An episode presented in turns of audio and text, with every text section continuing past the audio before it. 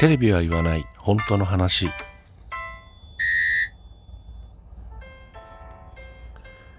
この番組は私智之が政治経済社会問題などなど自分の思ったことをぐだぐだとおしゃべりする番組です。何かしら皆さんの気づきだったり、えー、考えるきっかけになれば幸いです。ということで、えー、まあ長々とね、えー、経済の話とまあ政治の話とね絡めながらやってるわけですけれども今日はねちょっと政治の方に話を触れてみたいと思うんですが、えー、今ねすごく問題のある法案が通そうとされてるんですよね。ついこの間、えー、入管法の改正について、えー、ものすごくテレビなんかでもね話題になってたと思うんですけどそういう何て言ったらいいのかな。あの一つ大きな問題、まあ、コロナの問題も含めてね、えー、大きな問題がこうテレビでわーっと報道される裏で実は本当にやばいものがあ密かに法案が通されそうになっているということがまあこの国の政治の中ではよくあることなんですね。もちろん入管法それからコロナっていうのも、えー、すごく大きな問題ではあるんですけれども、えー、今日僕がねお話ししようと思ってるのは、まあ、僕ら国民にとって、えー、本当に直結する生活に直結するような法案が通されそうになっているというところで、えー、そのことをお話ししたいと思います。まずは、えー、最初に銀行法からいきましょう。銀行法っていうのは、うん、今回ね、その改正案っていうのが出てるんですけど、これ何が問題かっていうと、えー、今まではね、えー、銀行が、なんつったらいいのかな、あその例えば中小企業があるでしょ？で、そこに対して、銀行がその資金提供をする。で融資っていう形じゃなくても例えば株式を取得するっていう形で資金をね、えー、中小企業に、えー、流す供給するっていうことができたんですけれども大体それっていうのは、えー、全株式の5%までっていうふうに規制がかかってましたそれが今回の、えー、銀行法が改正されると100%出資ができちゃうよという法案になってるんですね。で、これだけ聞くと、な、何それって、はてなって感じなんだけど、どういうことかっていうと、今ほら、ね、その、コロナ禍で経済が落ち込んで、中小企業苦しいとこ多いじゃないですか。でそういうとこに変な話、まあね、つけ込んでって言うと変だけど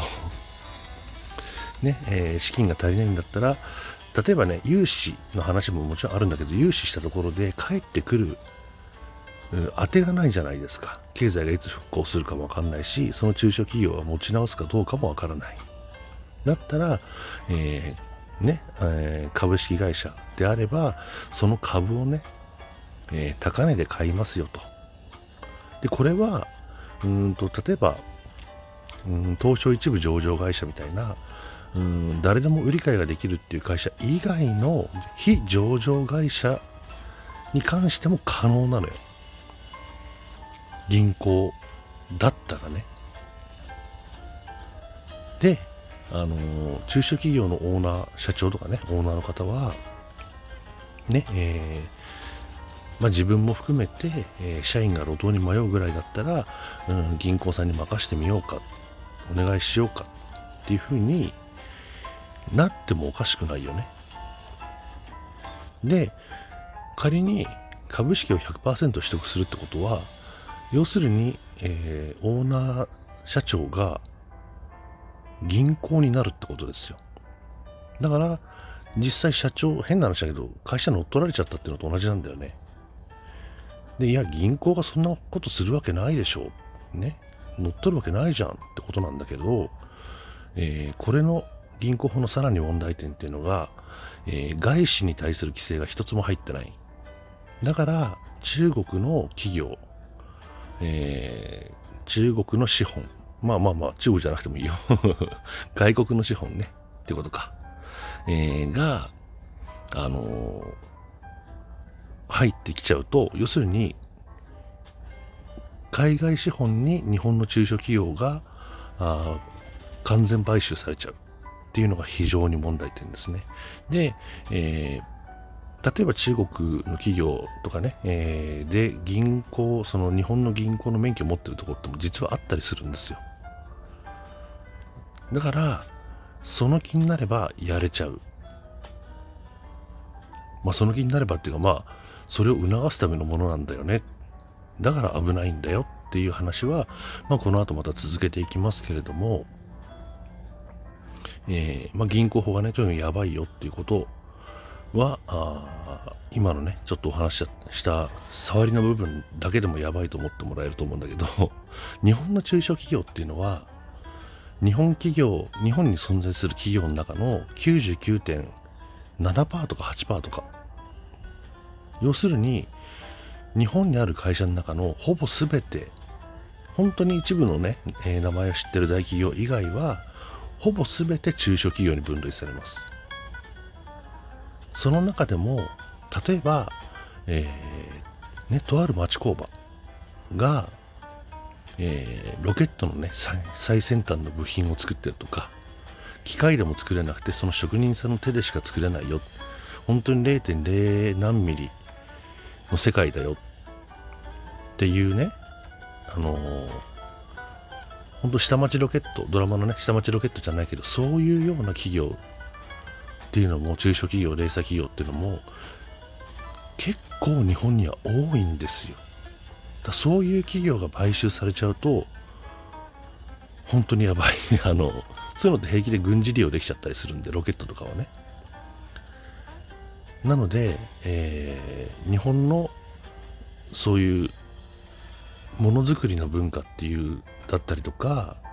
あ日本のねいわゆる土台とか基盤になってる基礎になってるような部分が、えー、外資に食われちゃう可能性あるよ。っていうのが、まあ、銀行法の改正案。これは本当にまずい。で、えー、外資が本当に食いに来るのかと。そんな妄想じゃないの？っていう方のために、えー、もう一つ、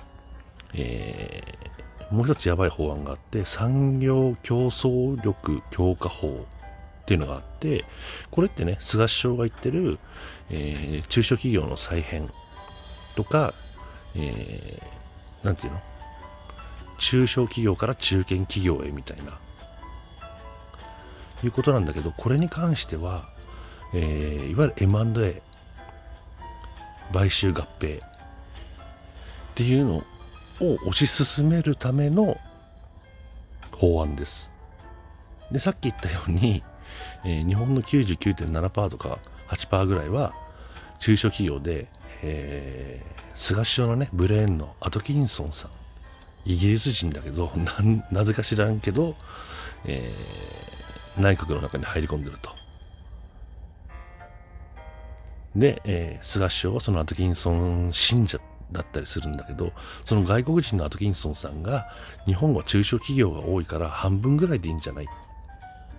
おい、ちょっと待ってくれと。日本の中小企業半分潰しちゃったら失業者どんだけ生まれるかわかんわかんないでしょ。と僕は思うんだけど、マート・キンソンさんは平気でそういうこと言うんですよね。でそれを菅首相もそうですよねって信じちゃってると。非常に問題だよね。外国人、外国人だよ。ねえ。日本が大好きですとか言ったって、ねえ。本気で日本の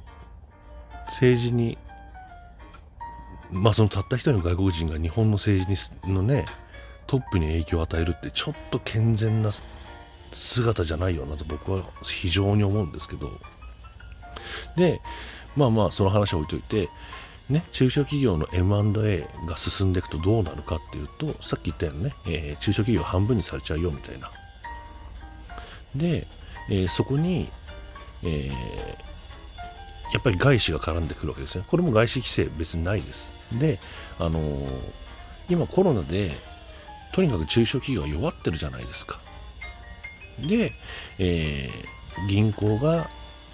あその株を全部買い取って要するに事実上のね乗っ取りをして、えー、そういう会社同士が何個かあればそれ合併させちゃって